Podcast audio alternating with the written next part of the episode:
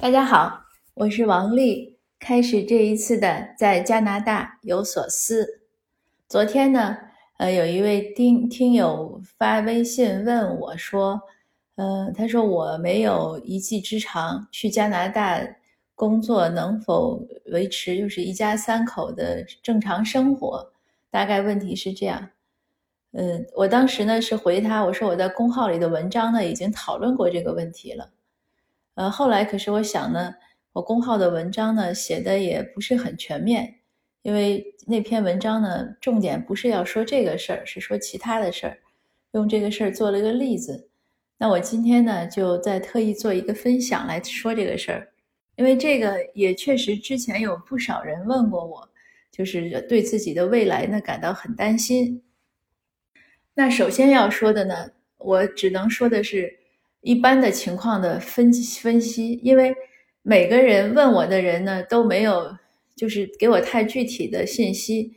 呃，当然你就是给了我太具体的信息，我也不是算命大师，我也算不出来。就是我的话不能对您的未来做出一个保证和负责。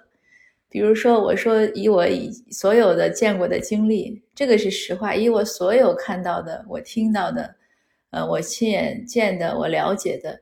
凡是想在加拿大，就是在这生活吧，就是也没想回流，说我要在这踏踏实实生活过日子的，都是越过越好。那当然了，我的所见所闻是很有限的，因为我不可能了解到所有的移民的生活，而且呢，呃，那么多移民回流，肯定也是有有一些，虽然是有各种各样的原因，但是我想其中也有包括在这边发展的不顺畅。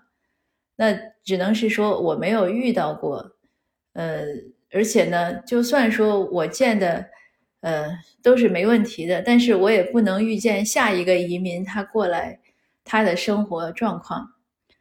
还有呢，更关键的就是我今天想讨论的这个这句话，就说我没有一技之长，那在加拿大能不能维持三口之家的这个正常的生活？这里边有几三个部分吧，我想说，第一呢。没有一技之长是究竟是一个什么状况？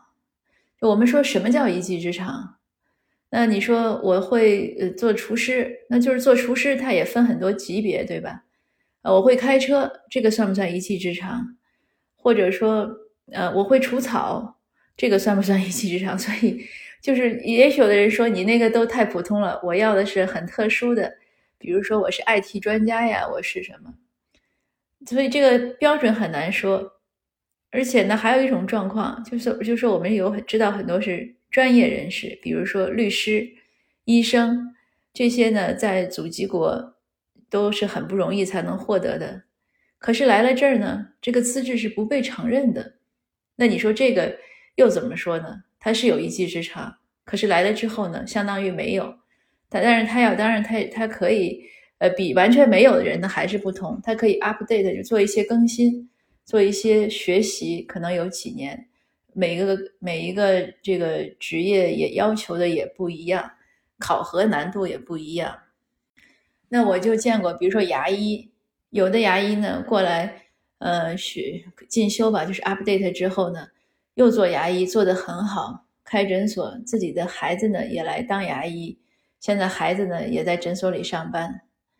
那另外呢，我也见过有的牙医呢，过来之后呢，就没有再去学这个，那后来就转了做其他行业，比如说从配送做起，但是现在呢也做到管理层，可是确实也没有再做牙医。那牙医的收入呢，当然是相对来说是是比较理想的，就比你做一般公司的管理层的要理想。嗯，因此呢，就是说回来，这个一技之长呢不好界定。那还有的人说，比如说他。国内是学英语专业的，是一技之长。可是这这个也是很有趣的现象。有的人呢就觉得英语呢过来之后就没有用了，因为你在一个英语国家，是个高中生都比你这个可能专八说的利索，而且有些词儿用的地道，所以他就觉得没有用了。他可能就做了一些呃基础行业，比如说做个收银员呀或者怎么样。但有的人呢。就会利用这个英语呢，他他因为英语好嘛，他就可以去学一些他想学的其他的专业，就算改一个专业，他至少不用再学英语了，呃，而且也后来学出来呢也很开心，很成功。那还有的人呢，他也没有再去学，他索性呢做翻译也不错。所以呢，你看，就是这一个英语专业，这个一技之长，呃，来到加拿大之后呢，因为看待的方就是看待的角度吧，方式方式不一样，自己的这个思考的这种方向不一样，呃，兴趣也不一样，呃，当然也有机缘了，最后结果也不一样。因为我自己遇到过一些在政府部门呀，或者是在一些呃比较公开场合这种，比如学校啊、大学呀做工作的人，做得很好的。我只要一问，百分之八九十原来国内本科都是学英文的，那出来呢他就再选一个专业，就很快的融入了这个本地的社会和生活。这个就是一个很好的例子。那这个说没有一技之长呢？那我还有个问题就是，如果什么什么什么都不会，那他在中国也也很难生活，对不对？中国的我在国内中国的时候，我的感觉是人力竞争的很厉害的，就比这边激烈多了。你在这边，你再不行做一些基本的劳劳动性的工作都可以，因为他人少，他岗位需要人，要求没那么高。可是，在国内呢，我感觉这个竞争压力呢，在这方面很大。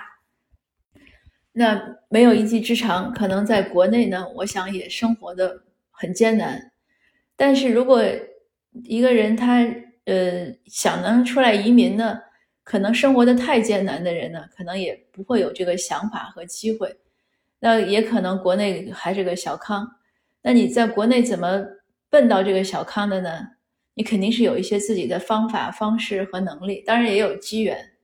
我以前遇到过一个人讲说，他们家的东西就是多的，就是都是送礼送来的，呃，吃不掉也用不完。但是现在呢，可能在国内大形势下，送礼这种事情大概也不太容易发生。那大多数人的幸福生活呢，我想都是靠自己努力得来的。那如果你在国内，能有自己的努力，能获得，就说明有这个，应该有这种主观能动性，呃，有一定的能力，还有呢，头脑应该也是相对比较灵活的，呃，就不是说那种遇到困难就不知道怎么办了，也不想解决，应该是还是有很多优良的一些素质。那这样的情况下呢，我想来了加拿大呢。呃，除了语言是个问题，其他的应该都和国内差不多的很多困难呀，或者是难度呀，或者遇到的一些挑战啊，只是可能表表现的方式有点差异而已。那第二点就是，就其实和第一点是接续的，就是你来了之后呢，你要有一种什么态度来对待这边的生活。如果就是像说在国内你遇到困难了也不想解决，就听天由命了。呃，有什么算什么了？那你来了加拿大呢？如果也是这样的态度呢，那可能就确实会仍然困难。因为我相信，在国内如果是这样消极的态度，生活可能很难。那你来了加拿大呢，可能也很难。这个也是个什么问题？就像我们有的有时候也遇到过一些人，那个人脾气不好，或者一些有很明显的为人处事的缺陷，那他在一个单位、一个公司和人处不好。他换一个环境，依然会有人际问题。所以，比如说加拿大能解决的是什么问题呢？它就是自然环境好，这是第一；人口少，呃，在教育方面呢，西方教育和东方教育不同，这是一些明显的。当然，还有社会制度呀，还有福利啊。那福利这个事儿呢，呃，也说不太好，因为有些人呢讲说国内现在福利也很好，有些人呢讲。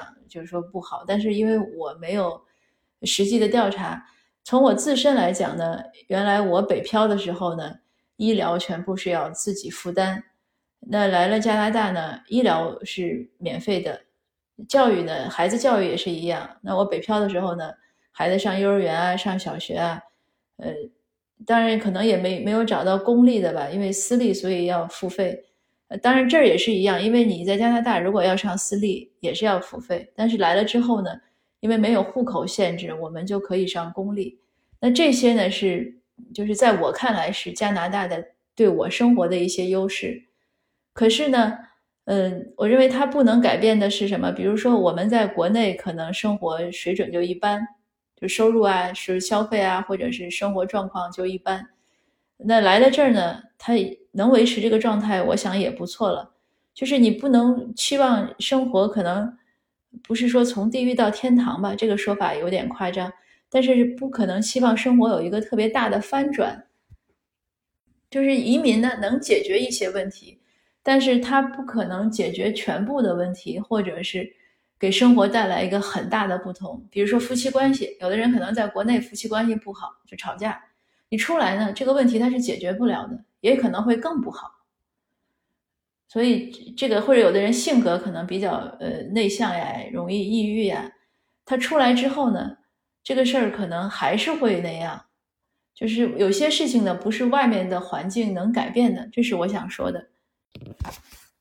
那就还有，比如说你一个人在国内的时候，他不爱学习，他出来之后呢，他如果不喜欢学习，那他还是不喜欢学习。这个也没办法。那我想说第三点呢，就是这个一般的生活或者说满意的生活的标准是不同的。有一次我跟一个朋友聊天，嗯，可能讲到年收入还是什么问题，呃，我说好像一般十万十万加币的收入就还不错了，家庭。然后我那朋友很吃惊，他说十万都不够我们家买菜的钱。那当然我也很吃惊，我说你们家每天都买什么菜吃呀？怎么能花那么多钱？这个就是每个人的生活标准，因为每个家庭的人口不一样，有的像我们家三口，有的人家可能十口，那还有住的房子呀，你房子有时候越大，或者它有些维护起来呀，它这个，你比如说我们家的这个也有一个沙发是皮的，可是我可能半年才想起来擦它一次，可是我知道原来我们有一个邻居家的沙发是皮的。他每个星期都要都要擦，而且他自己不干的，他是雇一个小时工过来打扫卫生。那你这样的话，这个呃日常的费用啊都不一样，包括车，比如说你开奔驰可能和开本田，这个维护费就差异很大。那还有像个人消费，也有朋友跟我讲说，这个你要是一女女生一辈子要是不用一个爱马仕的包，这辈子就白活了。哟，我说呢，我可能得白活好几辈子。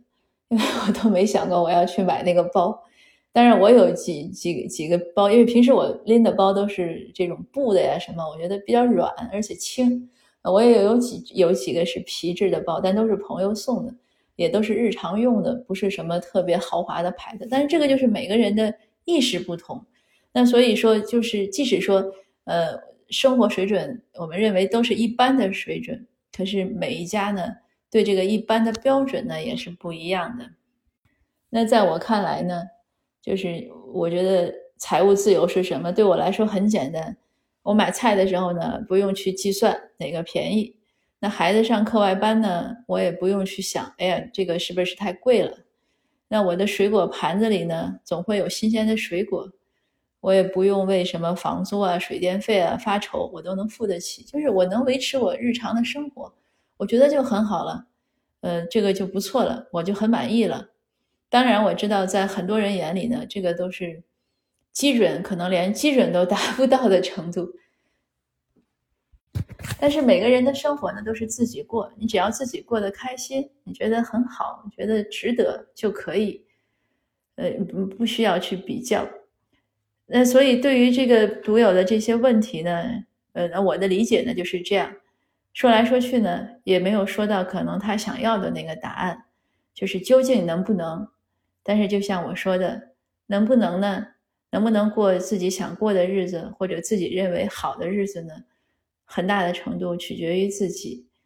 就算是算命大师，其实呢也算不准。那今天的分享呢就到这儿，谢谢您，我们下次见。